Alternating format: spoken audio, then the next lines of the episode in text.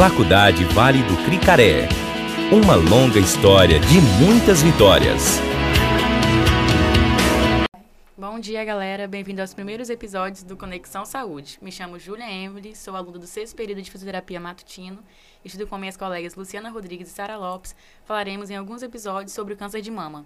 A proposta foi oferecida pelo nosso professor e coordenador José Roberto, responsável pela matéria de fisioterapia, educação e promoção da saúde, com o objetivo de levar informação de uma forma didática nesse mês de outubro rosa e novembro azul. Mas afinal, Luciano, o que é Outubro Rosa? Outubro Rosa é um movimento internacional de conscientização para o controle do câncer de mama. O Outubro Rosa foi criado no início da década de 1990, em Nova York. A data é celebrada anualmente com o objetivo de compartilhar informações e promover a conscientização sobre a doença, proporcionar maior acesso ao serviço de diagnóstico e de tratamento e contribuir para a redução da mortalidade.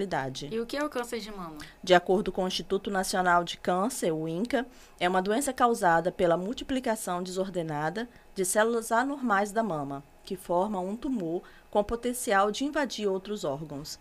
Há vários tipos de câncer de mama. Alguns têm desenvolvimento rápido, enquanto outros crescem lentamente. A maioria dos casos, quando tratados adequadamente e em tempo oportuno, apresenta bom prognóstico. Bom ressaltar que o câncer de mama também acomete homens, porém é raro, representando apenas 1% do total dos casos da doença. O INCA traz como estimativa para 2021 aproximadamente 66.289 casos. E de acordo com o Atlas de Mortalidade por Câncer, o número de mortes em 2019 foi 18.295, sendo 18.068 mulheres e 227 homens. E como podemos nos prevenir? O câncer de mama é uma doença multifatorial. O avançar da idade é o principal fator de risco e se relaciona ao cúmulo de exposição ao longo da vida e as próprias alterações biológicas, como o envelhecimento. Além da idade, os fatores de risco bem estabelecidos dividem-se em fatores endócrinos, história reprodutiva, fatores comportamentais ambientais e fatores genéticos e hereditários. Os fatores endócrinos e história reprodutiva estão relacionados principalmente ao estímulo estrogênico, endógeno ou exógeno. São eles história da menarca precoce, que é a idade da primeira menstruação menor que 12 anos, menopausa tardia após 55 anos, primeira gravidez após 30 anos, uso de contraceptivos orais como estrogênios e progesterona e terapia de reposição hormonal pós-menopausa, como estrogênio e progesterona. O risco aumenta quando maior for a exposição. Os fatores comportamentais ambientais com evidências mais sólidas incluem ingestão de bebida alcoólica, sobrepeso, obesidade, inatividade física e exposição à radiação ionizante. O tabagismo, o fator mais controverso nos estudos, é atualmente classificado pela IARC como agente carcinogênico com limitada evidência para o câncer de mama humanos. São evidências sugestivas, mas não conclusivas, de que ele possivelmente aumenta o risco desse tipo de câncer.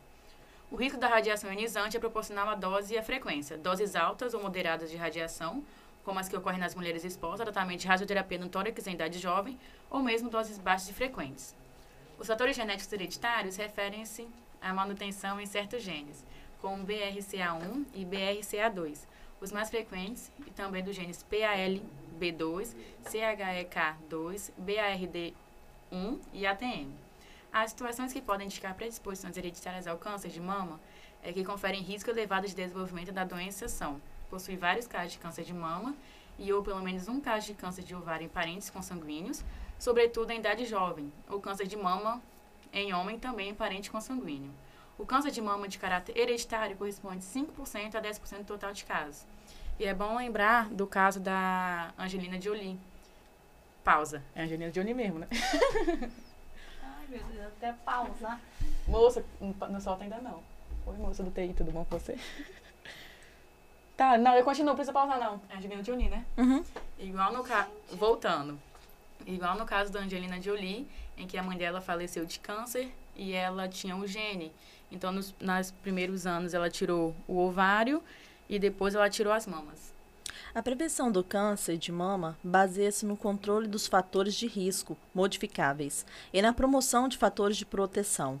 Estima-se hoje que seja possível reduzir o risco da mulher desenvolver o câncer de mama por meio de medidas como praticar atividade física, manter o peso corporal adequado, adotar uma alimentação mais saudável e evitar ou reduzir o consumo de bebidas alcoólicas. Amamentar é uma prática protetora e deve ser incentivada e realizada pelo maior tempo possível. Não fumar e evitar o tabagismo passivo também pode contribuir para reduzir o risco de câncer de mama. E é isso, galera. Estamos encerrando nosso primeiro episódio do Conexão Saúde e nos encontramos na próxima. Faculdade Vale do Cricaré. Uma longa história de muitas vitórias.